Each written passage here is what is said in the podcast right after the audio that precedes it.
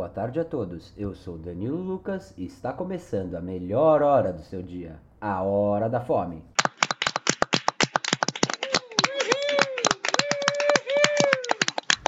E dando sequência a Restaurante Week aqui na Hora da Fome, vamos falar do nosso primeiro restaurante, que é o Duas Terezas. Fica na Alameda Lorena, número 514, nos Jardins. Sob o comando da chefe Mariana Pelósio, inspirado numa comida de vó, o restaurante Duas Terezas quer trazer para vocês todo aquele cheiro, sabor, textura, carinho típico de uma comida preparada pelas avós. Pelo preço promocional de R$ 56,90, no restaurante Wiki, o Duas Terezas oferece de entrada mix de folhas com picles de machixe ou croqueta de camarão com maionese de vatapá. Nos principais, você tem uma opção mais brasileira e outra com uma veia mais italiana. Na primeira delas, a mais brasileira, são tiras de carne de sol com arroz de coco, farofa de cuscuz com pimenta de cheiro e fonduta de piqui.